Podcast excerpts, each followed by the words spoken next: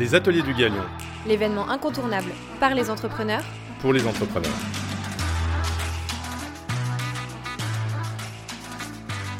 Bonjour, je suis Agathe Vautier, la CEO du Galion Project. Stimuler l'ambition et grandir ensemble. Voilà les moteurs du Galion. Aujourd'hui, nous réunissons 400 entrepreneurs de la French Tech qui forment une véritable intelligence collective. Leur ambition commune est celle de devenir des leaders mondiaux en contribuant à rendre notre monde meilleur. Pour partager davantage ensemble, nous avons créé un événement, les Ateliers du Galion. Nous organisons des forums de discussion sur des sujets concrets vécus par les entrepreneurs. Chacun peut venir partager son expérience, ses réussites et ses échecs en toute confiance. En vous partageant certains des enregistrements de nos ateliers, notre volonté est de rendre accessible au plus grand nombre un condensé des enseignements partagés par les entrepreneurs pour aider les entrepreneurs. Au Galion, nous ne donnons pas de leçons. Il y a mille chemins pour arriver à une destination. L'idée ici est de partager notre expérience pour apprendre et s'enrichir les uns des autres. Nous sommes convaincus qu'ensemble, nous sommes plus forts. Pendant cet atelier, nous avons voulu comprendre comment optimiser son board pour en faire un outil de performance. Vous vous demandez sûrement comment l'utiliser pour en retirer toute sa valeur? Comment impliquer les différentes parties prenantes dans sa stratégie? Je vous laisse écouter le témoignage d'entrepreneurs qui sont déjà passés par là. Bonne écoute Bonjour à tous, merci d'être là pour cette euh, deuxième session sur euh, un sujet absolument euh, passionnant, enfin, qui est normalement un sujet très chiant, qui est comment optimiser son board, mais comme je vois quand même pas mal de gens dans la salle, je vois que ça intéresse certains. Je comprends parce qu'un board qui, qui marche mal, c'est un vrai cauchemar, alors qu'un board qui marche bien, c'est un énorme bonheur dans une boîte. Donc c'est dans le, je dirais, ce qui fait le, euh, le bien-être d'un CEO au quotidien, le fonctionnement de Subboard, c'est un élément extrêmement important. Et on a tous des histoires euh, à la fois super et euh, cauchemardesques dans les boards. Alors avec moi aujourd'hui, on a Rania qui a la double casquette puisque tu as été entrepreneur avec une longue histoire à avoir un board avec plein d'investisseurs. Et maintenant, tu es passé du côté obscur de la force, évidemment avec euh, des investissements et des places au board en tant qu'investisseur. Et Emmanuel de Tikeo, qui euh, vrai financier, c'est ça. Euh, donc, il va nous vraiment nous donner la perspective côté, côté investisseur. Et donc, on espère qu'on va faire un débat un peu animé. On va, pour que ce soit rigolo, on va pas être d'accord entre nous sur certains trucs. Ça va être sympa. On va pouvoir en discuter. Puis évidemment, on a envie d'avoir plein de feedback de, la salle. Et alors, pour démarrer, on va démarrer par des trucs très pragmatiques, très simples, qui est euh, mais qui sont comme importants, qui est la composition de son board. Parce qu'il y a un truc qui est caractéristique dans le board, c'est quoi qu'on fasse, les décisions qu'on prenne ont énormément d'inertie derrière. C'est-à-dire qu'après, c'est très difficile de changer les choses. Donc c'est pour ça c'est important dès le début de bien penser, de bien mettre les choses en place. Parce qu'après, si vous dites oups, en fait, ça ne marche pas, il y a tout un tas de mécanismes qui fait que c'est compliqué à changer. Donc c'est pour ça que c'est important de se poser ces questions le plus en amont possible. Donc la composition, euh, ce soit la taille ou qui on met dedans, euh, Rania, est-ce que tu veux commencer à nous donner un peu ton point de vue là-dessus quoi? Bonjour à tous. Alors euh, effectivement, comme le disait, comme disait JB, euh, j'ai été des deux côtés de la table. Tout d'abord en étant entrepreneur, en ayant eu un board qui se passait pas bien du tout, dans le sens où j'avais des personnes complètement désalignées euh, autour de la table, certains qui poussaient pour la croissance, d'autres pour la rentabilité. Et quand on est CEO au milieu de tout ça, le grand écart est difficile. Et, là, je suis à quelques boards de certaines de nos portfolios compagnies. Et donc la composition du board, mon, mon premier input, ça serait de dire, on a beaucoup d'entrepreneurs dans la salle et euh, juste un petit sondage qui aujourd'hui trouve que son board apporte de la valeur au moins six personnes qui ont levé la main. voilà, donc c'est pour ça que je pense que, la salle euh, est presque pleine aujourd'hui, parce que euh, moi, mon premier input, c'est aujourd'hui, quand on est entrepreneur, il faut construire son board en se disant c'est un outil de performance. C'est le board qui est au service de l'entreprise et non l'entreprise qui est au service du board. Et ça, c'est tout simplement, même d'un point de vue juridique, quand on est au board d'une société, on a un mandat social qui est pour la société, et donc on doit toujours défendre les intérêts de la société. Et donc ça, à chaque remaniement de capital, ça donne le pouvoir aux entrepreneurs de structurer et choisir qui, avec qui ils veulent avancer dans cette... Qui faut avoir dans le board. Hein. Qui faut avoir dans le board. Donc la première question, c'est effectivement euh, la structure du board.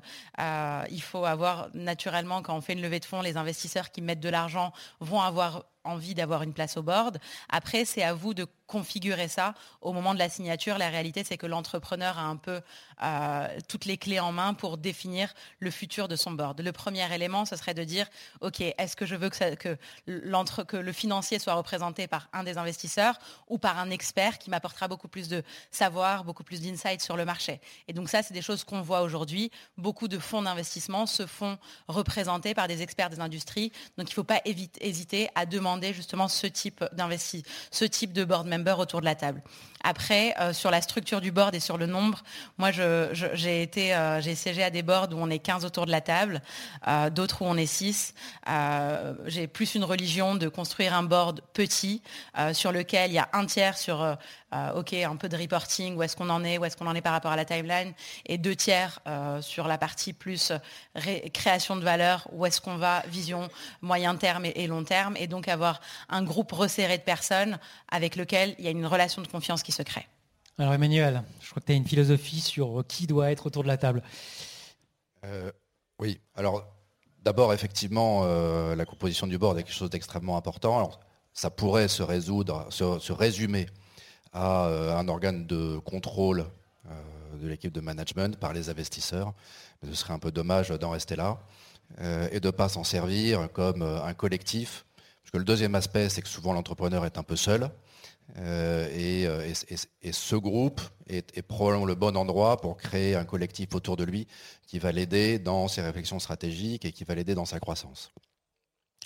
Le deuxième aspect, c'est qu'effectivement, quand on démarre une entreprise, bah, elle est petite, elle n'est pas très connue, euh, et on a besoin d'aide pour ouvrir des portes, pour aller rayonner, pour pouvoir aller plus vite par rapport à des concurrents qui peuvent être plus établis, et d'avoir autour de nous des personnes qui ouvrent ces portes-là, qui euh, font des introductions, euh, peut permettre, enfin, être, créer effectivement énormément de valeur.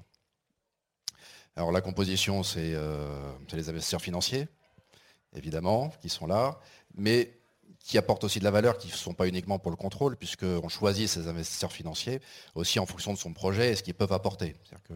Aujourd'hui, lever des fonds, c'est finalement relativement facile L'argent, on peut le trouver en quantité relativement importante, euh, il y en a partout, mais encore faut-il effectivement, euh, au-delà de cet argent et de cette commodité, pouvoir choisir euh, les bonnes personnes, les fonds qui ont les bons angles, qui ont les bonnes géographies, qui connaissent le secteur, qui ont un expert éventuellement dans la maison qui correspond à, notre projet. Et donc c'est ces personnes-là qui vont se retrouver au board et qui vont pouvoir accompagner l'entrepreneur. Et puis on peut compléter avec des administrateurs indépendants, peut-être qu'on en parle après. Alors, quelques, moi, quelques éclairages de, mon passé. Euh, bon, ça n'engage que moi, mais euh, peut-être certains l'ont vu. La qualité d'une réunion, l'efficacité souvent décroît avec le carré du nombre de participants. Donc, euh, plus il y a le nombre autour de la table, plus c'est challenging de les faire fonctionner. Un board, c'est un truc un peu particulier, c'est que c'est par nature inflationniste. Dans le sens que c'est très facile de faire entrer les gens dans le board. Il y a plein de gens qui veulent être dans le board. Tout le monde veut être là parce que ça a l'air d'être hyper intéressant ce qui se passe dans la salle. Mais sortir quelqu'un de la salle du board, c'est hyper compliqué. Que ce soit quelqu'un du management ou, euh, que ce soit un investisseur.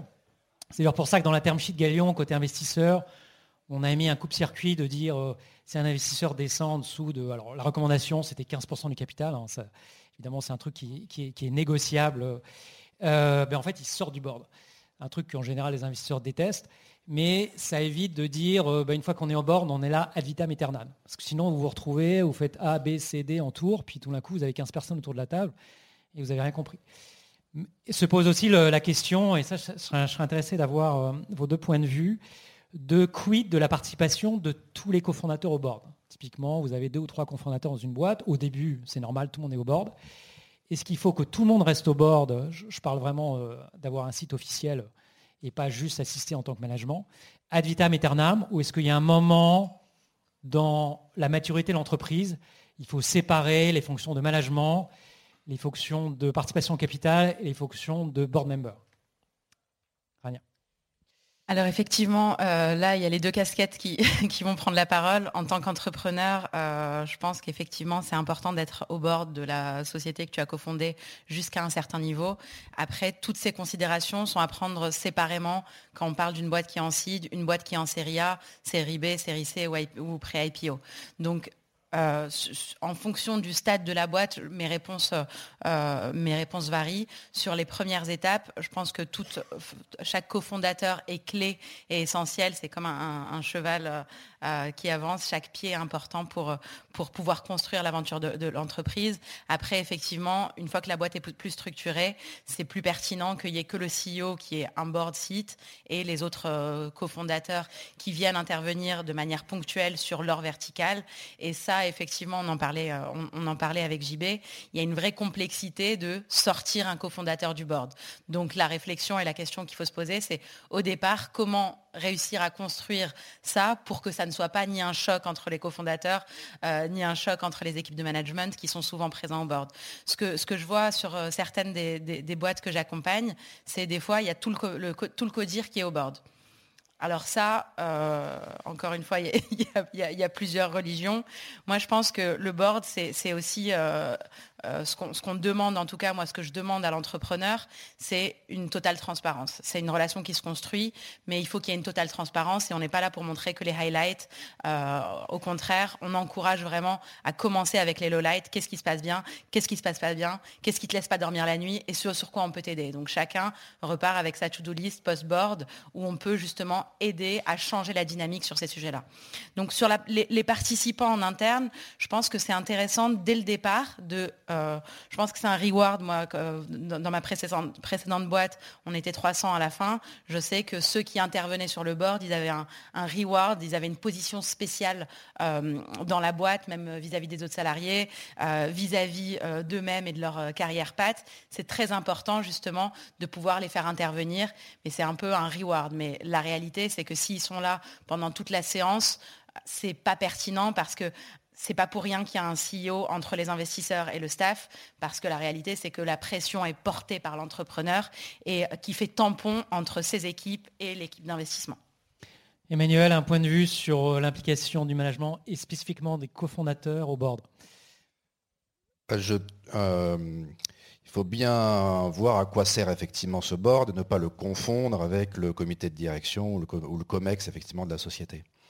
Euh, donc ça doit être deux temps euh, différents et deux euh, points de vue différents sur de perspectives. Donc le, COMEX se réunit bon, à intervalles assez fréquents pour discuter un peu du day-to-day, des opérations à horizon court terme. Et le board doit servir à prendre du recul et à se projeter beaucoup plus loin et à réfléchir sur des sujets stratégiques à, enjeux plus lointains. donc ça pose la question aussi de la fréquence des boards. des boards je trouve que des boards qui, se tiennent tous les mois, c'est une fréquence trop courte pour vraiment prendre du recul et parler d'avoir un point de vue un peu stratégique, un peu long terme. Pour moi, la bonne fréquence, c'est plutôt tous les deux ou trois mois. Euh, et, c'est un lieu, effectivement, il y a un moment où on prend du recul et on parle de la stratégie. Alors, qui, effectivement, c'est plutôt une question de combien de personnes, effectivement, sont autour de, sont autour de cette table. Peut-être entre 6-7 personnes et 10-12 un peu maximum, sinon ça devient difficile de créer ce collectif. Euh, si tous les en fonction du nombre de fondateurs, s'il y a 3-4 fondateurs, ils peuvent avoir tout à fait leur place s'ils restent et, de leur offrir aussi ce temps de réflexion et ce temps de recul sur la stratégie de l'entreprise. S'il y a 12 fondateurs, c'est peut-être plus compliqué. Ça va être assez rare les startups avec 12 fondateurs, mais il y, en a peut-être. Euh, moi, juste pour vous donner un éclairage sur moi, comment je l'ai vécu euh, à Criteo, il y a eu deux aspects. Il y a le moment où on a créé justement un COMEX ou un CODIR, whatever, avec des vrais seniors qui arrivent de l'extérieur. S'ils veulent avoir une relation, je dirais, égalitaire euh, dans le COMEX avec les cofondateurs, il faut qu'en gros, ils aient le même statut par rapport au board. On a fait venir un CFO euh, assez capé. Bon, bah, si le CFO n'est pas membre du board, mais que ses collègues du COMEX, certains sont membres du board parce qu'ils sont historiquement cofondateurs, du coup, on n'a pas un vrai COMEX euh, égalitaire. Donc, une des manières, au moment où on crée le COMEX, ça peut être un bon moment de, je dirais, de, de décorréler la participation au capital avec l'organisation de l'équipe de management. Le deuxième aspect, euh, on n'en a pas vraiment parlé, mais euh, euh, combien de fois vous faites des votes formels en board? Est-ce qu'il y a des gens qui ont... Bon voilà, personne ne lève la main dans, la salle. Donc un board mature, c'est un board où la composition du board ne reflète pas de manière trop, je dirais, stressée la composition du capital en disant oui, j'ai tant de pourcents, donc il faut tant de droits de vote. Au début, on, on réfléchit énormément comme ça, notamment dans les packs d'actionnaires que la composition du board doit représenter euh, le poids de l'actionnariat Mais en fait, dans la pratique, c'est un peu une vue de l'esprit parce qu'on vote rarement, quasiment jamais de manière formelle. maintenant, voilà, c'est intéressant d'avoir quand même le point de vue d'Emmanuel là-dessus, parce que je crois que toi, tu vois les choses un peu différemment. Bah, je pense qu'effectivement, ça doit être évolutif d'abord, parce qu'effectivement, entre le moment où la société se crée, bah, il va y avoir un board. Cinq ans après, les choses ont changé. Dix ans après, les, ont changé, les choses ont changé. Et 15 ans après aussi. Euh, donc la taille de l'entreprise a changé, sa perspective et ses besoins ont changé. Donc le capital va évoluer aussi, d'ailleurs, avec des fonds qui vont euh, sortir et des nouveaux fonds qui correspondront au projet. Et des, nouveaux, board members sortiront et d'autres probablement entreront. Euh, et, c'est un peu la même chose sur les cofondateurs qui vont évoluer, et puis chacun aura peut-être des perspectives un peu différentes, et il y aura des évolutions.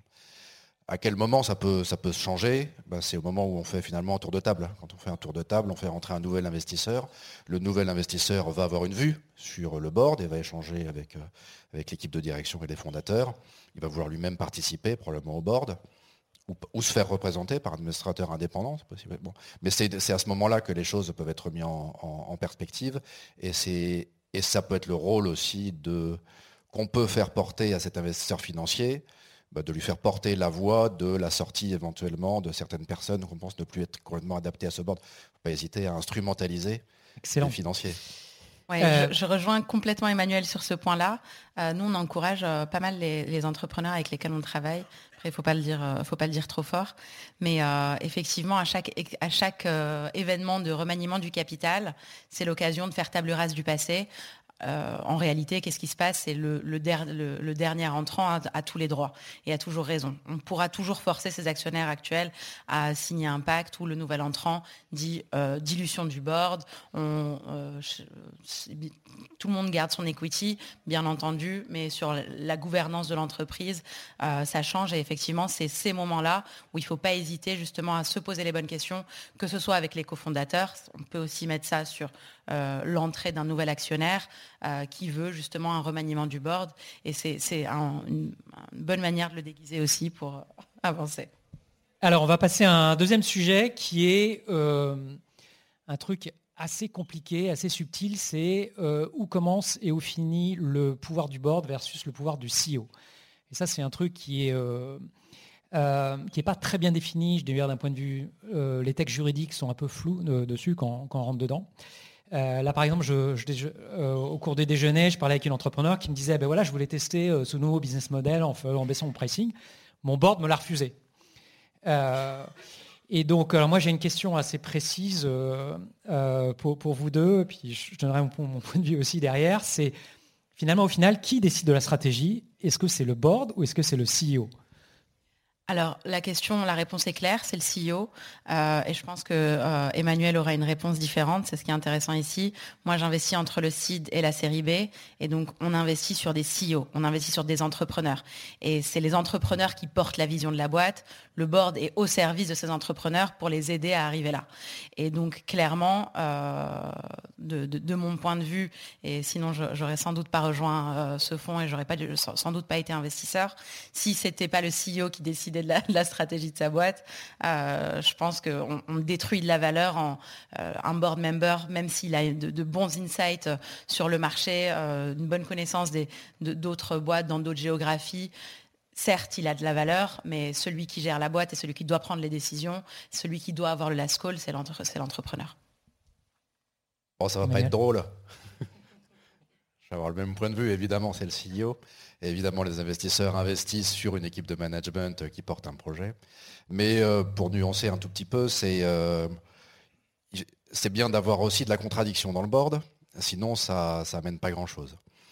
Euh, donc c'est bien d'avoir des gens qui ont des points de vue, qui les expriment et qui ont un certain courage pour les exprimer ce qui nécessite aussi qu'ils soient suffisamment euh, engagés, impliqués, motivés par, euh, par le projet, qu'ils ne soient pas uniquement là parce que c'est un copain, parce qu'ils ont un passé éventuellement brillant et un CV euh, super, et ça fait bien sur un deck de présentation, sur un pitch, d'avoir telle personnalité au board. Il faut que ce soit des personnes qui, s'impliquent vraiment et qui aient, envie, et qui aient, le courage de, porter une opinion pour avoir le, portage, le, courage de porter cette opinion, bah, il faut en avoir une, et pour en avoir une, il faut s'impliquer et y consacrer du temps.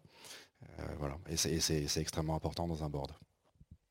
Bon alors et du coup c'est moi qui vais faire la contradiction hein, puisque vous avez deux investisseurs qui vous expliquent que en fait c'est le CEO qui décide. Je pense que beaucoup de gens ont connu des choses différentes dans leur boîte.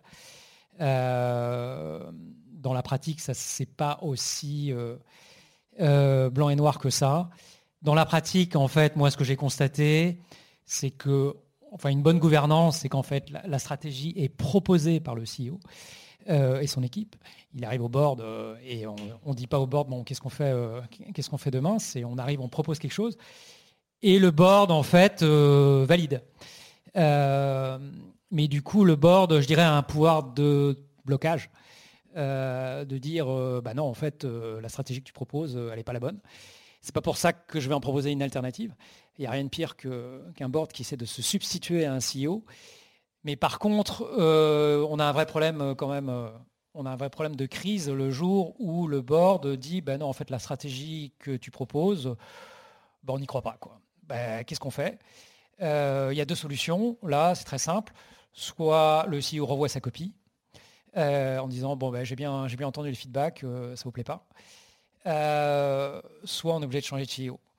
le pouvoir ultime du board, finalement, le seul vrai pouvoir du board, c'est quand il n'y a plus de confiance dans le CEO, c'est de changer le CEO. Ce qui est un truc hyper emmerdant. et les investisseurs ne vont jamais vous en parler parce que ils disent qu'ils ne le font jamais la main sur le cœur. C'est pas vrai, ça arrive. c'est le, worst case scénario que personne ne veut. mais il y a un moment, on ne peut pas avoir le board et le CEO qui ne sont pas alignés sur la stratégie. Quoi. Donc voilà, je ne sais pas si vous voulez commenter sur ces points-là, si vous avez des, exemples, sans évidemment citer de nom, de, crises et comment elles se sont résolues. Oui, je peux peut-être rebondir là-dessus. Euh, on ne change jamais le CEO, hein, ça c'est vrai. mais, j'ai connu une situation de blocage euh, dans un board où il y avait effectivement euh, bah, une dissension et une situation de conflit qui, s'était créée entre les investisseurs et, l'équipe de direction, qui était majoritaire. mais, mais, mais vraie situation de rupture dans la stratégie, dans la façon de conduire le business, dans tout ce qu'il fallait faire. Euh, et, cette situation de rupture est arrivée jusqu'au point où euh, les décisions du board ne pouvaient plus fonctionner puisqu'il n'y avait pas de vote et pas d'accord, en particulier sur le budget. S'il n'y a pas d'accord sur le budget, on ne peut pas engager de dépenses, ou le, CEO le fait sans l'accord de son board, ça commence à devenir un petit peu, euh, un petit peu problématique. Et puis poussé à l'extrême, bah, ça, a amené à se retrouver devant le tribunal, faire nommer un administrateur judiciaire bah, qui a administré la société en lieu et place du board. Euh, voilà, donc effectivement, ça peut aller assez loin et ça peut, euh, bah voilà, ça, peut effectivement, on peut se retrouver dans une situation où, euh, où le board finalement est complètement destitué c'est l'administrateur qui, qui, qui, administre et a priori c'est pas un grand spécialiste du secteur donc c'est pas c'est pas pour le bien de la société quoi. mais, mais, certains conflits entre actionnaires peuvent arriver peuvent, pousser à ça donc c'est bien d'avoir ça en tête. Rania, Alors, euh, moi, je travaille pour des Suédois, donc je pense qu'on ne changera jamais le CEO. Euh, le côté réputationnel est trop important. Mais dans d'autres fonds, forcément, des fois, tu fais des trade-offs plutôt financiers que réputation. Et euh, j'ai pas mal d'anecdotes avec de certains amis entrepreneurs où il y a. Pourquoi tu, peux nous dire qu'on est des Suédois, donc on ne changera jamais le CEO Tu peux expliquer cette phrase? Moi, je comprends pas. Parce qu'il y a un côté réputationnel, sustainability, qui est beaucoup trop fort. Donc, s'il y a un désaccord, on peut vendre nos parts, on peut trouver une solution à l'amiable, on n'ira pas au conflit. Euh, parce que la, réputation est euh, le plus important pour euh, ce qui passe avant le, le, Votre réputation passe devant l'intérêt de la boîte Oui, devant l'intérêt de notre boîte. Non, de la boîte dans laquelle vous investissez. Non, ça. Je provoque un peu. Oui, bien sûr, non, tu peux.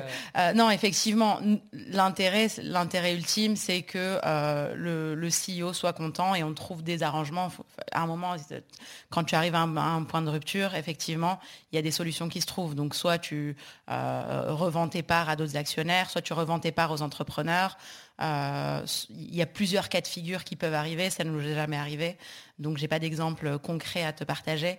Mais euh, moi, dans mon expérience personnelle, j'ai eu des éléments de rupture avec, euh, avec mon board. Ils devaient faire un virement, ils ne l'ont pas fait, alors qu'ils étaient engagés à l'écrit, mais on ne pouvait pas pousser contractuellement. Et à ce moment-là, ça a été un élément de rupture complet avec mon board et, plus de confiance, plus de, plus de communication. Et quelques mois plus tard, on a fermé la boîte. Alors, euh, parmi les bonnes pratiques pour euh, déminer les choses, parce que là, tout le monde est complètement déprimé à se dire, normalement, ça se passe bien. hein. C'est assez rare de finir au tribunal. Euh, en tout cas, dans le monde des startups, on essaye toujours de trouver un accord. Il y a quelque chose qui est venu des États-Unis que moi, j'avais pas du tout mis en place sur ma première startup, que j'ai mis en place sur Criteo, mais une fois en arrivant aux États-Unis. C'est ce qu'on appelle l'executive session. C'est systématiquement à chaque board, il y a un moment où le CEO sort de la salle et les board members se parlent entre eux. Ce n'est pas forcément juste pour dire du mal du CEO, c'est juste voilà, pour avoir une sorte de liberté de parole. Euh, et moi, j'ai trouvé ça génial, j'ai vu ça là-bas, j'ai vu d'autres boîtes qui le font, et donc je l'ai imposé à mon board. Donc, ils étaient un peu étonnés, mais ils m'ont dit, OK, si ça, te va, on va le faire.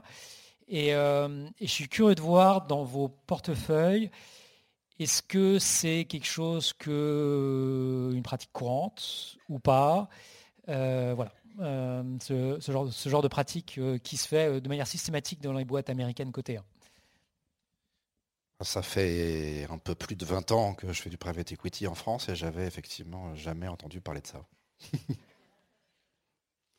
et ça me paraît effectivement pas, évident. Effectivement, il faut que ça vienne probablement plutôt de, de, des fondateurs et de l'équipe de management qui, parce que si on leur impose, si on vient avec cette idée, ça peut paraître effectivement un peu bizarre et, ils peuvent le voir un peu comme une défiance ou un moment où on va parler dans leur dos.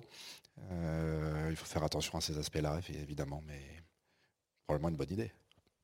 Alors moi, je l'ai mis en place. Euh, je ne savais pas d'ailleurs que ça. Je t'ai posé la question de ce que ça voulait dire hier, mais je l'ai mis en place. Je ne savais pas que ça s'appelait Executive Session avec euh, les boîtes avec lesquelles je travaille pour la bonne et simple raison qu'il faut qu'il y ait un alignement des différents intérêts, surtout la vision. Et effectivement, ce ne sera jamais pour euh, indexer le CEO. Moi, je me suis mis à la place du CEO. Je me suis dit, j'aurais l'impression qu'on parle de moi et que je suis à risque. Mais je pense que tout CEO doit, avoir et doit avoir une relation de confiance avec son board et euh, éventuellement aussi faire passer des messages à travers un board member dans cette executive session pour être sûr que les différents acteurs sont alignés. Ce que ce qu'on voit le plus souvent en board, c'est est-ce que c'est bien ou est-ce que c'est pas bien hum. Est-ce que voilà la vision, on va aller là hum. Les gens ne se positionnent pas en fait. Prendre parti, donner une direction pour un board member, c'est très dur parce que euh, quand on revient quelques mois après, euh, on se dit ah mais tu as validé ça et en fait les gens ont très peur de se mouiller. Moi ça c'est mon feedback alors que je suis entrepreneur donc j'ai plutôt un drive, je sais où je vais quand, je, je, parlais avec mon board. Mais là en le voyant de l'autre côté, je vois que les board members ne se mouillent pas trop dans les directions euh, qui sont prises. Il y a des choses sur le budget, voilà, il faut valider formellement, mais sur le reste, souvent on laisse les entrepreneurs assumer la décision. Et euh, je pense que sur la partie executive session, c'est un super feedback qui peut être apporté de réaligner les intérêts euh, des différents acteurs sur des boards un peu plus stratégiques où tu n'as pas que des financiers autour de la table, tu peux avoir des fournisseurs, des clients. Euh, des, investisseurs financiers, c'est très important de remettre une, vision commune et un objectif commun à, à, moyen terme. Il y a des gens dans la salle qui pratiquent ça, l'executive session? Waouh ah bah dis donc, même les, par rapport au stock option. Ah si, bravo Carole Génial. Et euh, non mais comme quoi, en termes de gouvernance, on a encore... Euh, on, on... Quelle taille de boîte le fait ça? Ben, C'est déjà une obligation quasiment dans toutes les boîtes cotées. Donc euh, les boîtes cotées qui forcément ont des, ont des process de gouvernance beaucoup plus, beaucoup plus systématiques que les non, non, non, cotés, ça se fait. Mais je dirais aux États-Unis, ça se fait même très early stage c'est vraiment un truc culturel, hein, parce que si on l'annonce au début et que c'est clair et qu'on le fait de manière systématique, c'est ultra cool, quoi. Euh, par... L'objectif, c'est de libérer, euh, c'est que la parole soit plus libérée chez les administrateurs s'il n'y a pas le la, Effectivement, on ne dit pas les mêmes choses, surtout quand vous avez un CEO à forte personnalité, ce qui est le cas probablement de la majorité des CEO du Galion, quelqu'un qui prend beaucoup de place dans la salle, qui machin. Il peut y avoir des board members qui osent pas dire certains trucs. Et donc, c'est exactement ce que tu disais, les gens s'autocensurent. Et euh, ce qui est important derrière, c'est d'avoir une restitution. Donc, euh, en général, il y a un porte-parole parmi les board members. Souvent, c'est fait par un indépendant. C'était mon, mon, prochain sujet, le, le, rôle des indépendants, qui est là pour restituer, de dire, ben voilà, on a parlé de ça, et puis il y, a tel sujet, on aimerait bien que... Euh, voilà, c'est notamment utile pour... Quand, quand, quand, il y a un entrepreneur qui, a, qui, prend beaucoup de place. Voilà, euh, dans la salle. Euh, sur les indépendants, est-ce que euh, là j'ai entendu à peu près euh, toutes les choses dans ma vie, des gens qui disent que ça sert à rien, que c'est juste pour le décor, d'autres au contraire c'est fondamental. Dans les boîtes côté, c'est eux qui prennent le pouvoir entre guillemets, puisque les actionnaires historiques ressortent complètement. Quelle est votre expérience? C'est quoi les bonnes pratiques sur les indépendants pour que ça marche?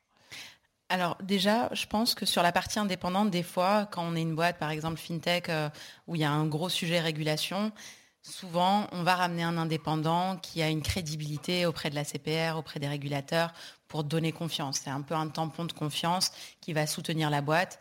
Mais dans ce genre de cas, ces personnes-là sont rarement très actives. Après, euh, moi, mon expérience personnelle en tant qu'entrepreneur, euh, ça m'avait beaucoup servi d'avoir un indépendant autour de la table parce que ça rééquilibre un peu les discussions, ça remet euh, la priorité à l'entreprise et non pas aux investisseurs. Il est là que, et ça montre bien la dynamique du board, tout le monde est là pour aider l'entreprise et non pour contrôler l'entreprise.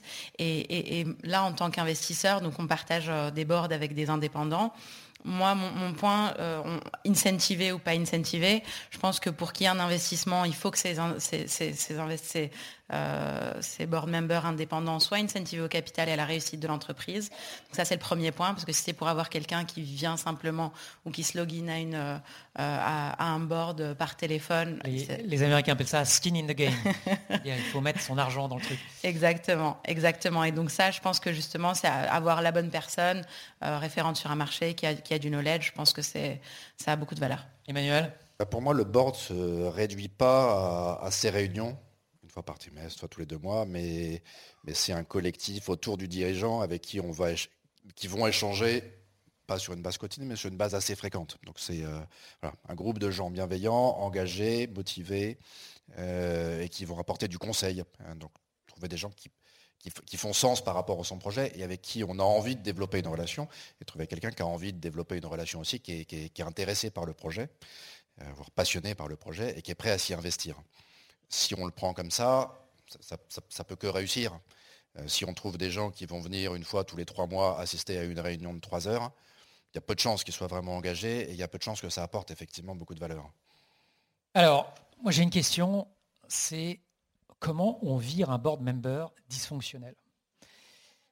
Il y a la personne qui est en train de foutre la merde euh, à chaque réunion. Quoi. Comment on fait? Moi j'avais pas réussi. On lui demande de partir c'est un indépendant, bon, c'est relativement facile, on peut, mais en fait, c'est quand même très compliqué. Hein. Moi, j'ai eu le cas de figure.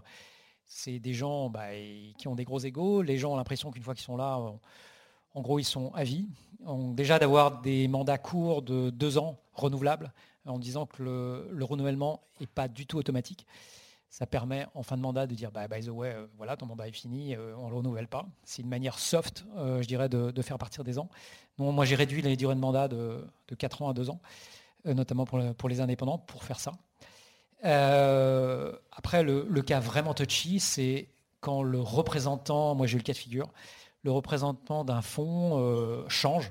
Au début, on a quelqu'un à qui on a un très bon fit parce que c'est la personne à qui fait l'investissement. La personne part pour whatever raison.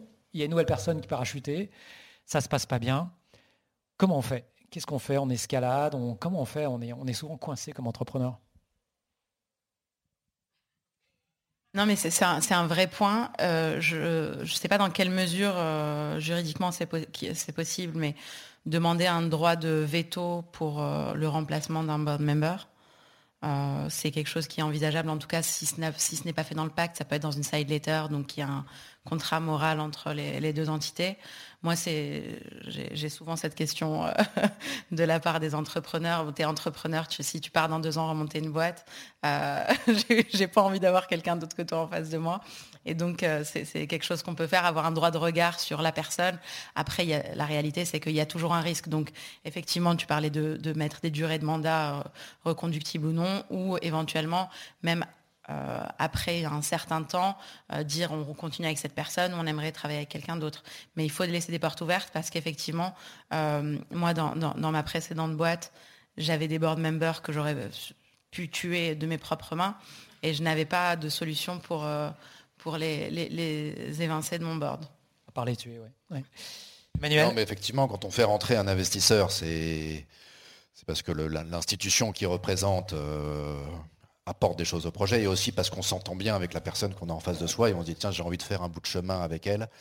Euh, j'ai un bon fit, il y a un bon dialogue et je, sens qu'on va, voilà, on va, on va bien fitter et ça va bien marcher.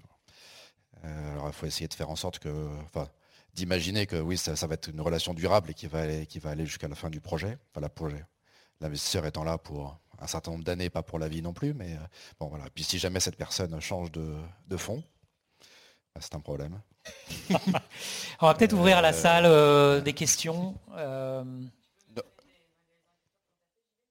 Euh, ben, en fait, en fait j'ai découvert un truc très bizarre. Euh, c'est la différence entre un COMEX et un board. On en parlait aussi de la gouvernance. C'est un COMEX, euh, ben, le CEO, il a quand même droit de virer son board member. Le chairman d'un board, hein, qu'il soit CEO ou pas, il n'a pas ce pouvoir-là. donc en fait, c'est un pouvoir collectif, c'est assez, étrange. Alors quand le cas extrême, moi j'ai eu ça dans une boîte côté, vous avez que des indépendants, donc qui ne représentent pas le capital, qui sont là que pour eux. Donc vous voulez virer un indépendant, en fait, il faut l'accord des autres indépendants. Mais pour avoir l'accord, les gars, ils ont la trouille parce qu'ils disent c'est peut-être moi le prochain sur, la liste. Donc j'ai pas intérêt, donc chacun se tient par la barbichette. Personne n'a intérêt à être trop dur parce que de se dire bah, si la barre est trop haut, après c'est peut-être le coup près, il va me tomber dessus. Et donc on est dans un rapport assez bizarre, extrêmement politique.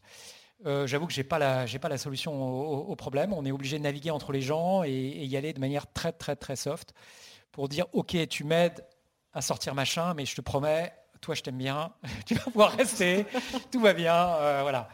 Euh, mais c'est compliqué quoi. Non, mais là, encore une fois, s'il y a un nouveau tour de table, il y a un peu un reset du bord, donc c'est une bonne occasion pour effectivement changer les choses. Et puis, euh, et puis, s'il y a un nouveau représentant du fonds, ça ne veut pas dire que ça va mal se passer.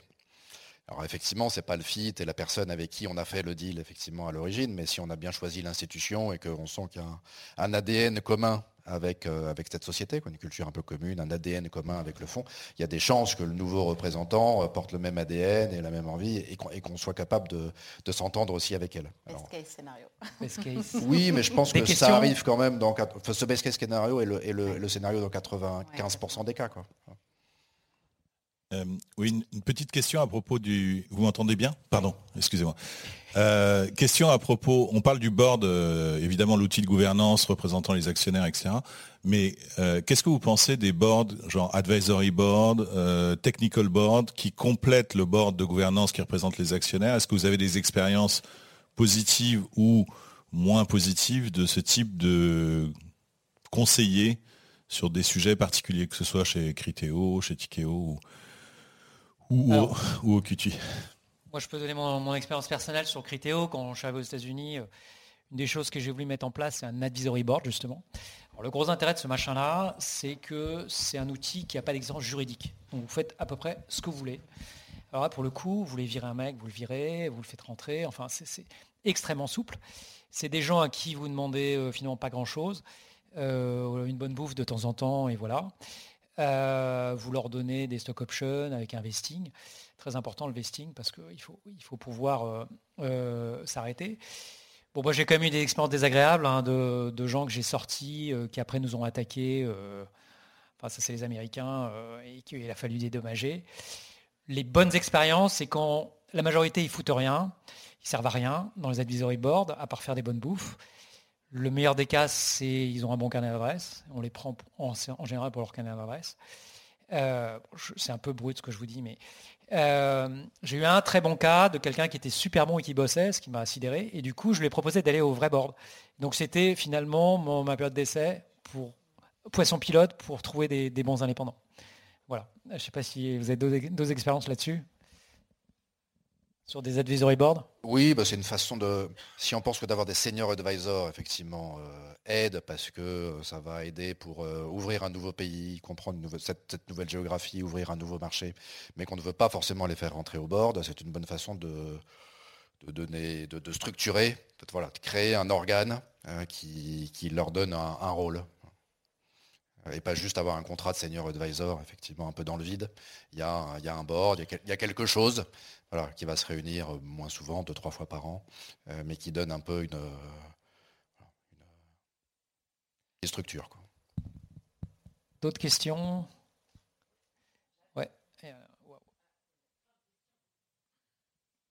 Je voulais savoir, est-ce que vous avez déjà travaillé sur euh, vraiment euh, les valeurs du board, la culture du board, parce qu'on fait beaucoup avec nos équipes. Moi, demain, j'ai mon premier board avec mes nouveaux investisseurs. Je me pose beaucoup la question. et oui. et sur, je sais pas, par exemple, une, charte, des, principes qu'on partage. voilà. Est-ce que vous avez un, un avis là-dessus? Euh, alors, la semaine dernière, j'étais à un board d'une boîte qu'on vient de financer, Vercor, euh, dans les batteries, batteries électriques. Donc, c'est un gros tour, très complexe. Il y a beaucoup de personnes autour de la table. On est plus de 10. Et post-board, ils nous ont, ils nous ont demandé, donc c'est à Grenoble, de passer la journée, donc de 9h à 16h. moi, j'étais surprise d'un board de 9h à 16h. Donc le matin, il y a eu le board, et l'après-midi, ils ont fait une session, c'était euh, Reset, euh, donc c'est une, série B.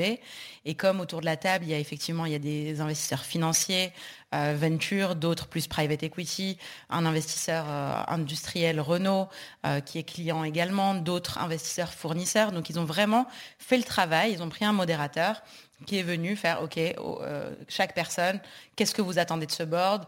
Et, donc ça a créé une super dynamique parce qu'il y a une ouverture de la discussion, alors que sur la première partie, sur le board, tout le monde était un peu en, retrait, regardait un peu les, les, autres euh, animaux autour de la table parce que c'est une composition un peu euh, unusual.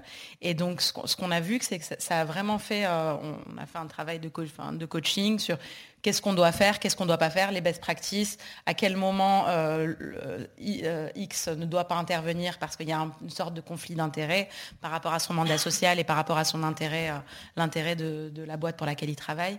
Et donc moi j'en ai eu un, c'est l'unique expérience que j'ai eue et c'était un super, j'ai un super feedback. Emmanuel, les valeurs du board? Bah, Je trouve ça hyper intéressant. Parce que non, c'est pas uniquement c'est comme une équipe de direction c'est pas uniquement euh, des individus euh, qui mais il y a, un collectif. Et donc, cette mayonnaise, elle prend ou elle prend pas. Le collectif, il arrive de ce collectif arrive à se dégager euh, bah, une dynamique et des, idées nouvelles, et voilà, ou pas. et, le board, c'est un peu la même chose. Voilà, c'est pas uniquement des humains autour d'une table. Ces humains vont interagir entre eux et, est-ce que ça fonctionne Et pour que ça fonctionne, bah, il faut s'aligner, il faut qu'il y ait une cohérence, il faut qu'il y ait une complémentarité, et il faut le travailler, quoi. C'est pas quelque chose d'inné. Donc, y porter une attention, d'une manière ou d'une autre, je trouve être une très bonne idée. Alors moi, j'ai mis en place un outil. Euh, alors au début, euh, ça a fait hurler tout le monde, puis en fait, au bout d'un moment, les gens sont habitués et ça s'est bien passé. En fait, on faisait, euh, on pratiquait déjà ce qu'on appelle des 360 pour l'équipe de management, en particulier pour le CEO truc assez sain de dire une fois par an, bah, vous savez tous comment ça marche, l'équipe, le COMEX, fait un feedback structuré sur le CEO et les board members pareil. Puis je leur ai dit, bah, vous savez quoi, on va faire la même chose pour les board members. Au début, c'était quoi Nous, on va pas être évalués et tout. Puis en fait, euh, ils étaient, disais, bah, si, regardez, on le fait pour l'équipe, il n'y a pas de raison. Et donc euh, finalement, ils ont accepté. Et en fait, c'est vachement bien. Une fois par an, euh, on fait, et donc c'est géré par un cabinet tiers. Euh, il y a des softs en ligne, ça se fait très facilement maintenant. Aux États-Unis, c'est vraiment mainstream. Et là encore, c'est un outil de gouvernance euh, que je trouve extrêmement puissant. C'est une fois par an, vous avez tous les board members sont évalués par euh, tous les autres board members. Et, ça, ça permet, et ensuite on discute des résultats, et ça permet en transparence de se dire, ben voilà, voilà ce qui est dysfonctionnel dans notre manière de fonctionner, voilà ce qui marche mieux. et ça, je, veux dire, si vous arrivez à faire ça et qu'il y a suffisamment de confiance euh, dans l'équipe du board pour accepter de faire ça, ben, c'est qu'il y, a, vraiment un lien fort dans le board. Quoi. Et euh, ça, c'est un bon test de, trust à l'intérieur du board.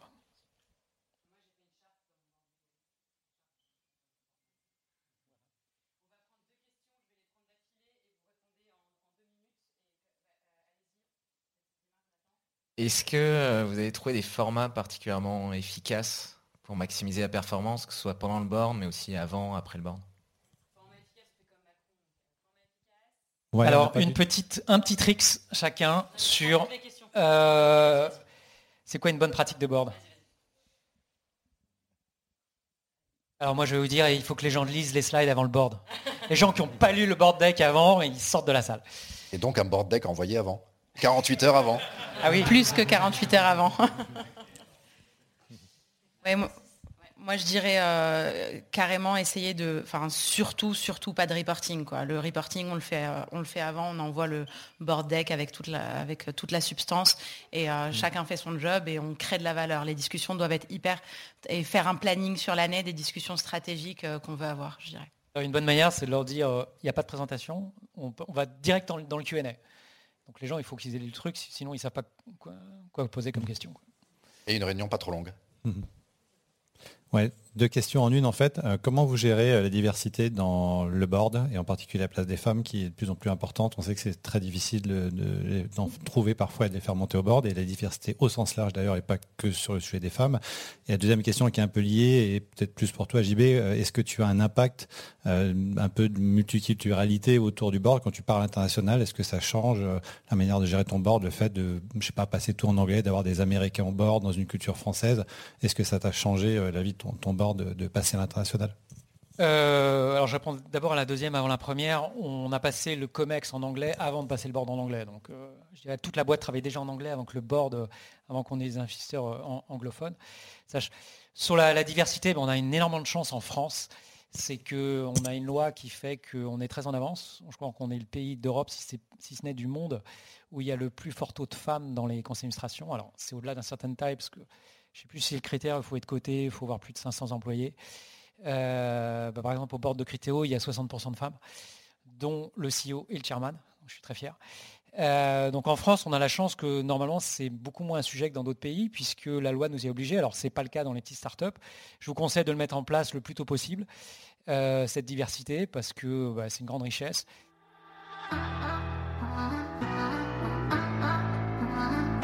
Je suis très heureuse d'avoir partagé avec vous les coulisses des ateliers du Galion. Si vous avez aimé ce podcast, abonnez-vous pour recevoir nos prochains épisodes. Et si vous avez appris quelque chose, partagez-le aux entrepreneurs autour de vous. Cela nous aide vraiment à rendre plus accessibles ces contenus pour accompagner un maximum d'entrepreneurs à se développer. Merci beaucoup et à très vite pour de nouvelles aventures.